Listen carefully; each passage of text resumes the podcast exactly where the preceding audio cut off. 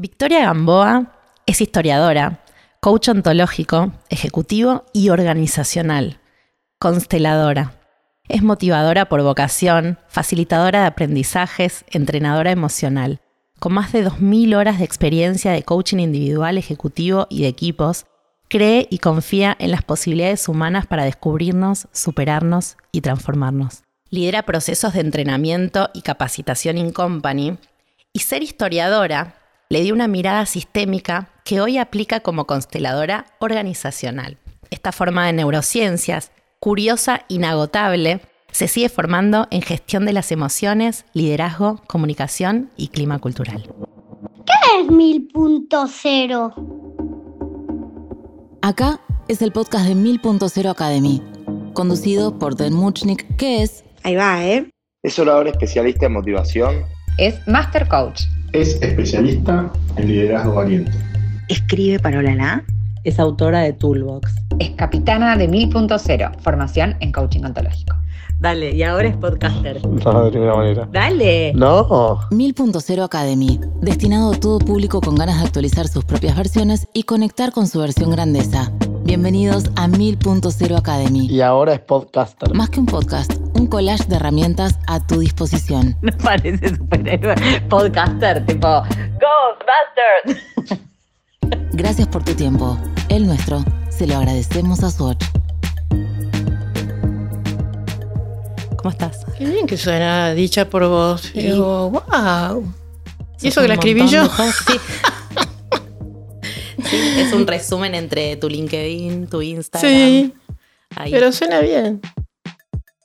Bueno, a mí me gusta empezar eh, como, como pensar que cada uno de nosotros tiene un objeto de estudio en esta vida, ¿no? Como que recorremos la vida y ya desde chiquitos y chiquitas algo nos, nos hace prestar atención. Siempre ponemos el foco en, en un patrón.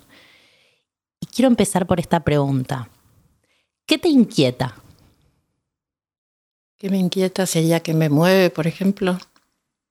Claro, como eso que identificás que desde que tenés recuerdos llamó tu atención y, te, y te hace generarte preguntas. Lo que llamó mi atención desde que me acuerdo, ahora sé que se llaman sistemas. Los sistemas humanos, fundamentalmente. ¿Y qué forma tenían cuando todavía no, sabía que, no sabías que se llamaban sistemas? Y la historia de las civilizaciones, por ejemplo. Estaba fascinada con los egipcios, fascinada con las culturas eh, prehispánicas en América. Y tenía un padre que fomentaba todo eso, me traía todo lo que se le cruzaba, creo yo, por delante lo traía y, y bueno, y así terminé estudiando historia. Qué, loco que te llamaba la atención los egipcios. ¿Cómo, te, cómo, ¿Cómo llegas a esas historias que después devienen en que termines estudiando? Qué lindo que me preguntes todo esto, porque me hace pensar en cosas que uno habitualmente no piensa. Lo que me llamaba la atención era la estética, la belleza de- de todo lo que veía, de los frescos, de las pirámides, del trabajo en oro, que después descubrí el Museo del Oro del Perú, que también es una maravilla.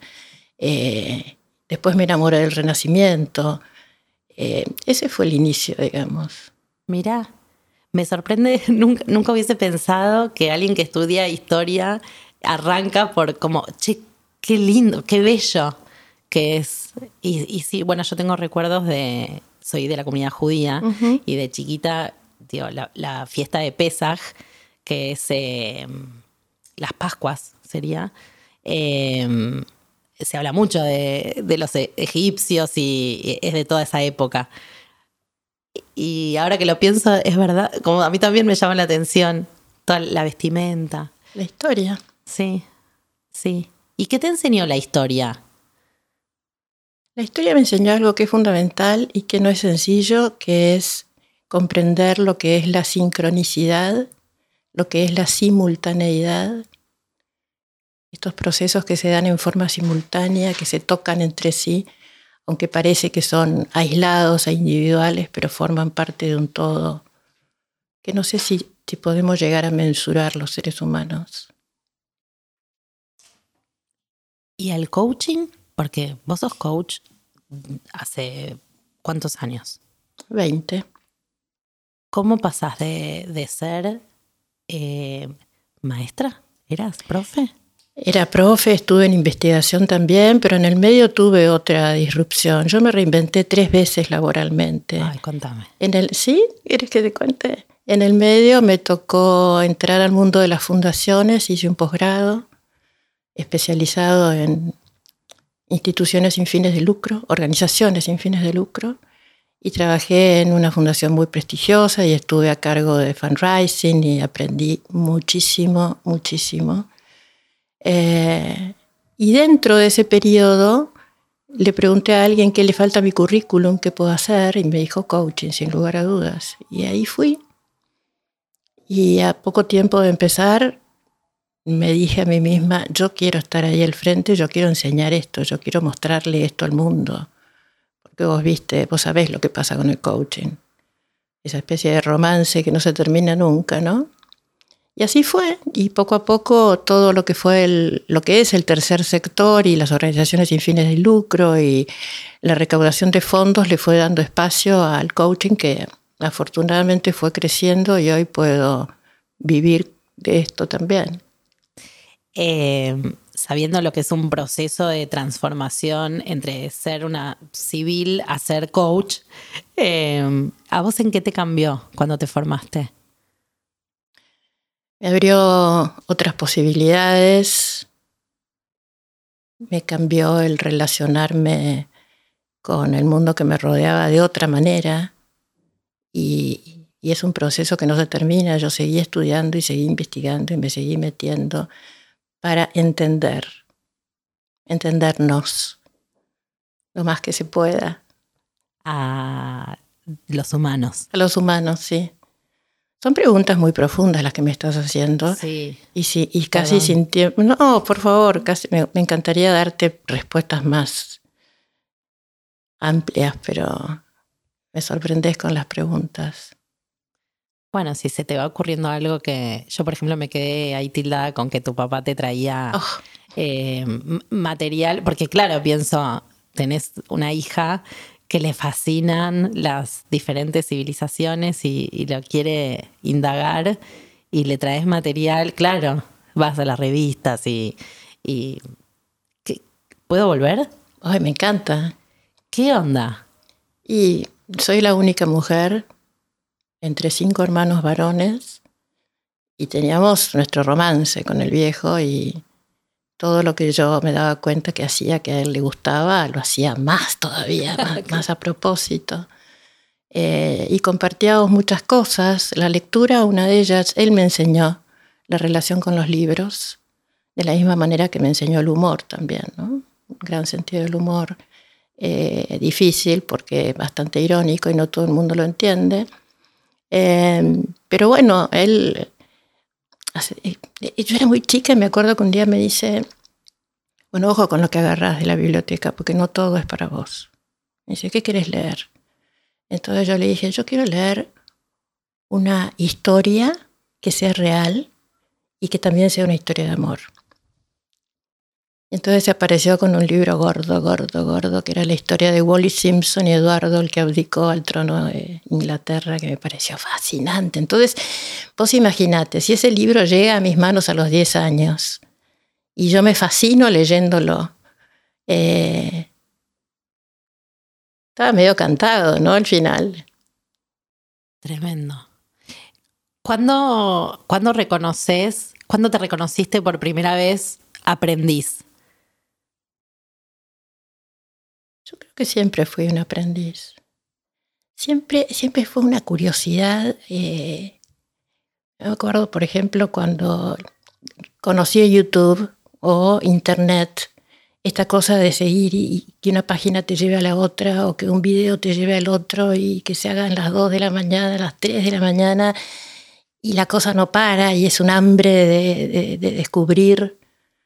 Eh, Creo que siempre fui un aprendiz. Sigo siendo. ¿Y cómo sos? ¿Cómo te describís como aprendiz? Porque está en tu bio, está en tu narrativa, esto de esta, esta curiosidad constante y, y, bueno, de hecho, estás siempre estudiando algo nuevo. ¿Cómo te describís?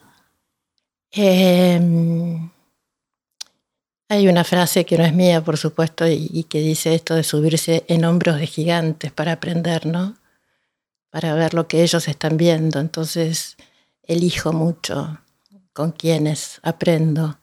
Eh, no, no, desde un lugar de discriminación, sino realmente de elección, ¿no? Y creo que la admiración tiene que ser parte de, esa elección. Me, me, me, se me conectó el, el, comentario de tu papá de que en la biblioteca no todos los libros son para vos. Me encanta. Me encanta. Cada libro puede ser como un viaje y bueno, no, no, no cualquier viaje uh -huh. es el que quiero hacer, ¿no? no. Y bueno, lo, una de las cosas como aprendiz que me costó muchísimo por el legado que yo interpreté de papá, porque él nunca me lo dijo, es esto de poder dejar un libro por la mitad, por ejemplo. O empezarlo por atrás, o, o leer un capítulo y cerrarlo porque no me interesa. Me acuerdo que una vez en una librería, estas que son enormes, que parecen supermercados, en las cajas había unos libritos que decían los derechos del lector. Entonces me lo compré. Y uno de los derechos del lector justamente es la elección de seguir leyendo o no, o no seguir leyendo en función de lo que el libro me, me genera, eh, lo que el libro me trae. Contame qué son las constelaciones.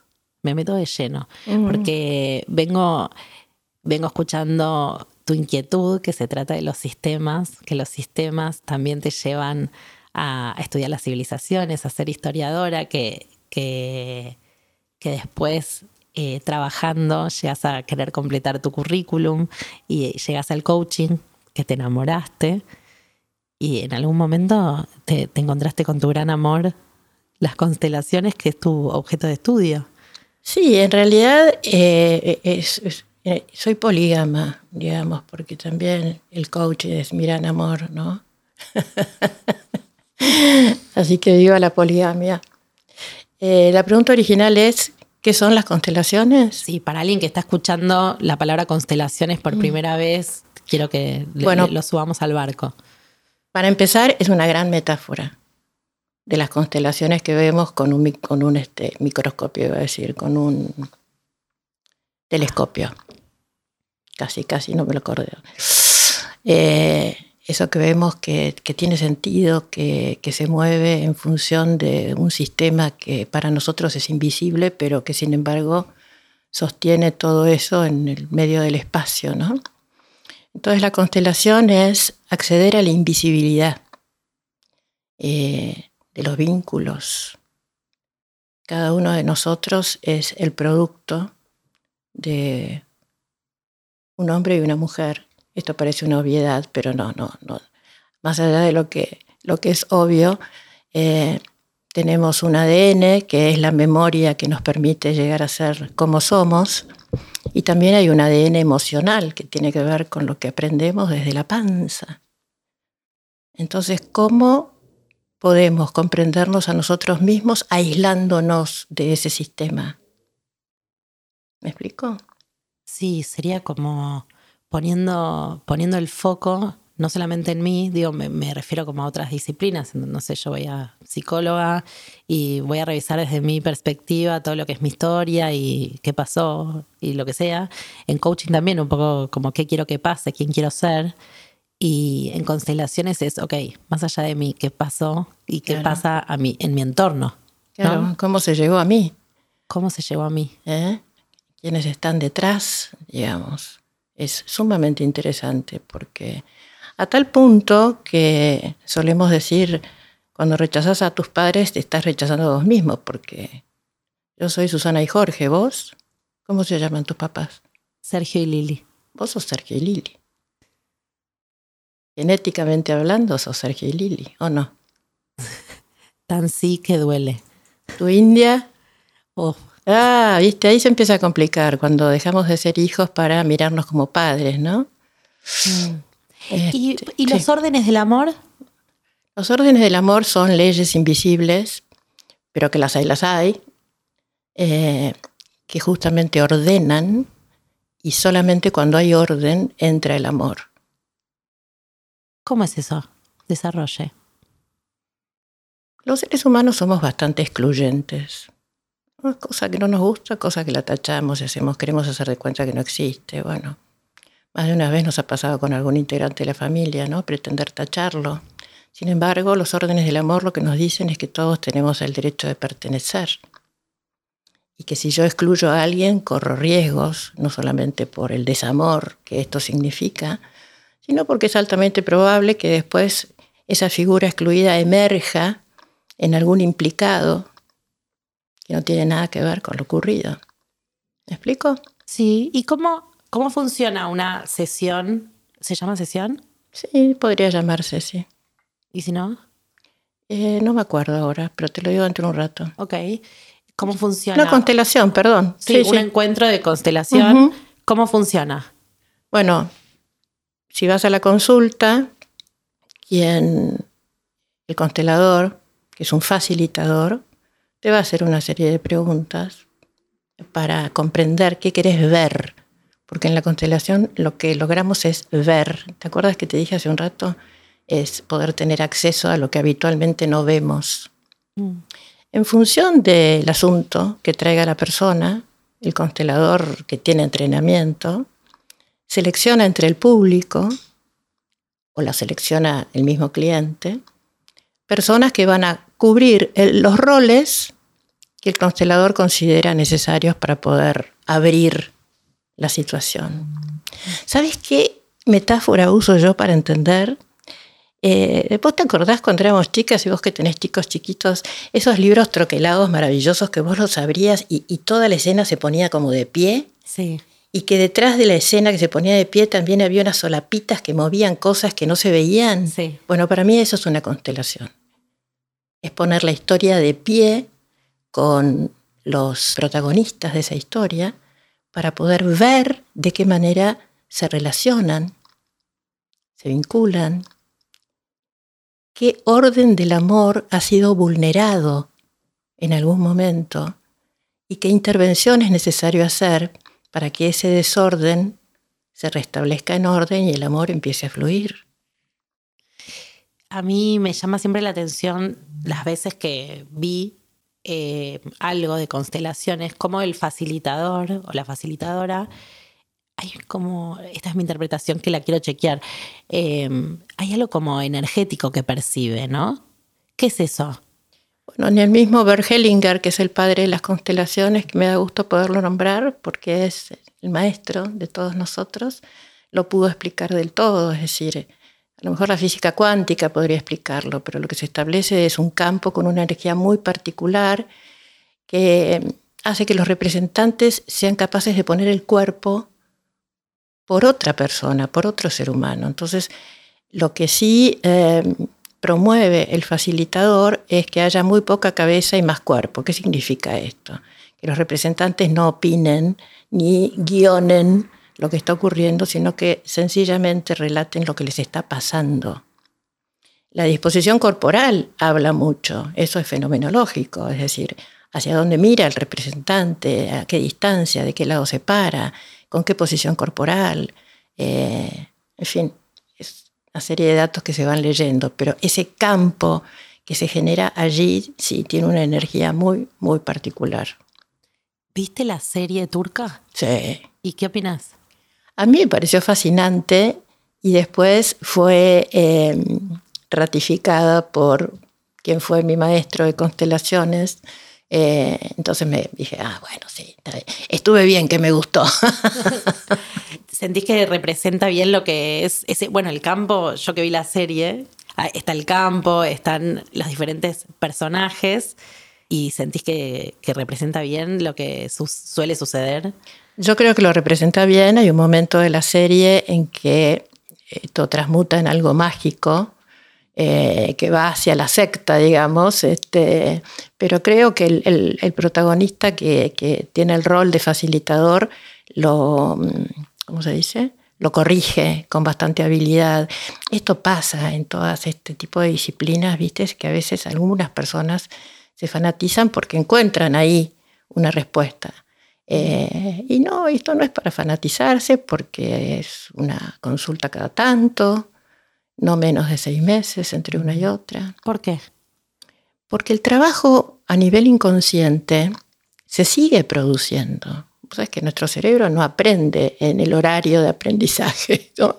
sigue trabajando y sigue trabajando y, y, cada tanto el inconsciente nos envía información y la conciencia se encarga a los bifes de aceptarla o no aceptarla, pero en la medida que pasa el tiempo vamos armando una narrativa que tiene lógica, que tiene sentido para cada uno de nosotros.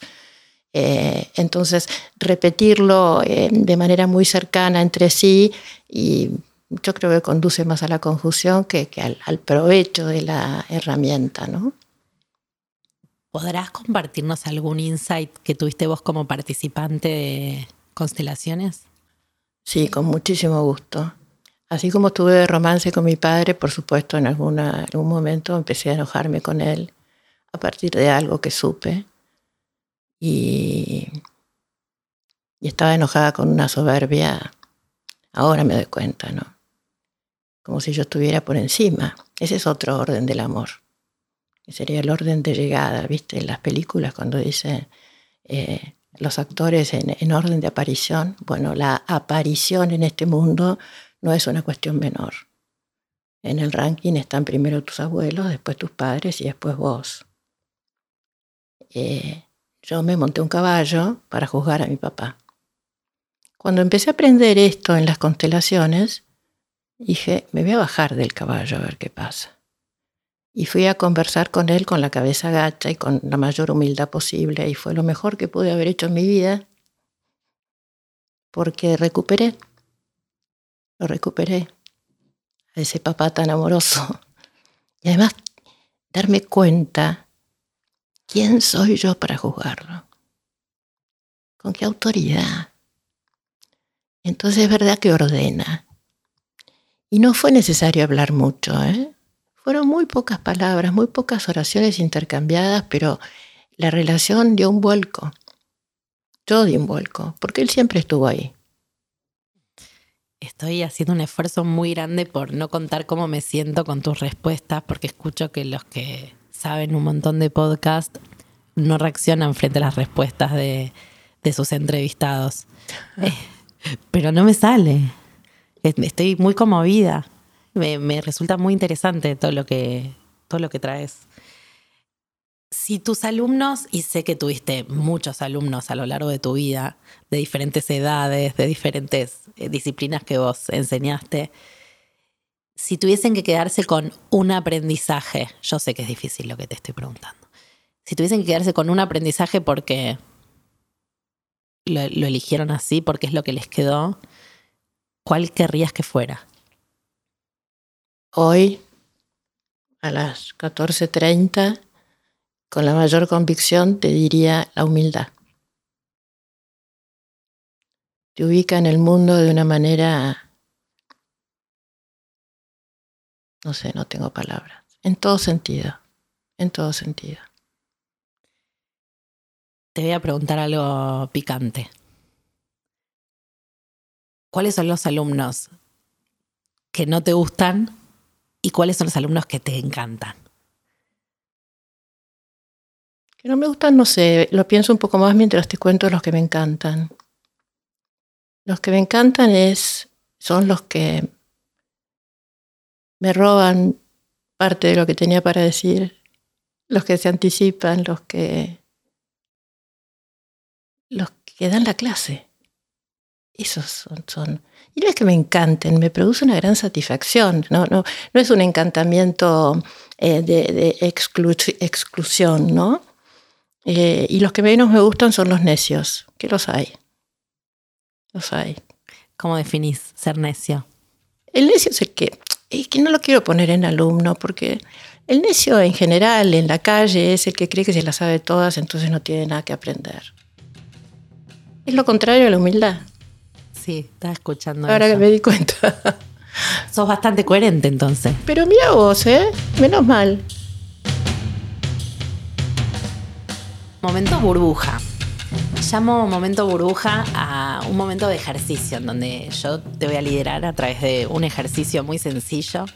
Tiene más que ver con una visualización Y tiene que ver con nuestro nombre de 1000.0, que lo que lo que quiere comprometer a, quienes participan en el universo 1000.0 es a un proceso de, hacernos cargo de nuestros talentos, ¿no? Como si em, un viaje primero de conocimiento, de autoconocimiento y de constante crecimiento, pero no, un crecimiento que es para arriba y, hacia la perfección, sino un crecimiento humano, eh, un, aprovechamiento de nuestro paso por, por la tierra.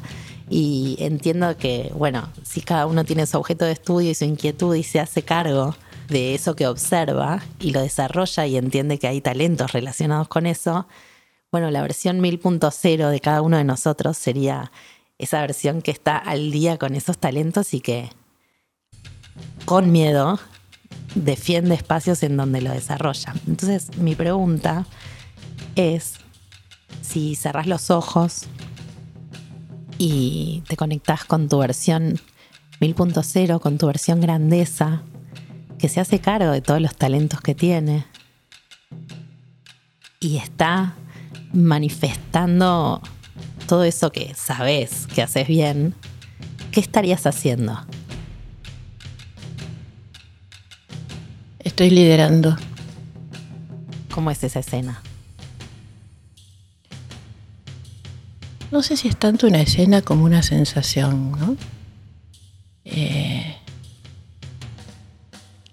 Qué me refiero con liderar? No es exactamente a que me sigan a mí, sino que la gente adhiera a la emoción que les estoy ofreciendo. Te quiero agradecer muchísimo por este espacio, por venir y abrirnos un poco tu corazón y tu historia. Eh, estoy segura que muchos oyentes van a, van a hacer de tus palabras cosas grandiosas. Así que te agradezco en nombre de ellos también. Bueno, gracias. Para mí fue lindísimo que me entrevistaras. Me hiciste preguntas que me hicieron tocar cosas muy lindas de mi historia. Bueno, te queremos eh, regalar por haber venido un hermoso reloj Swatch para que, bueno, que cuides tu tiempo. Pero qué maravilla, qué lindo. no lo abro porque va a hacer ruido, ¿no? Sí, abrilo. Lo abro, lo super abro. Ah, me encanta. Ah, me encanta. No saben lo que es este reloj. ¿Puedo contarle algo al público? Sí, claro. Que vos sos una de mis exalumnas, muy divertida, muy querida y que tuve la enorme sorpresa de, que, de estar entre la dedicatoria de tu libro, que es precioso también. Así que estar acá con vos tiene un plus de regalo. Sí, gracias. Sumo a lo que estás contando, que cuando yo me estaba formando como coach, yo sentía que no, no podía certificar como coach sin antes haber pasado por la experiencia de ser coachee.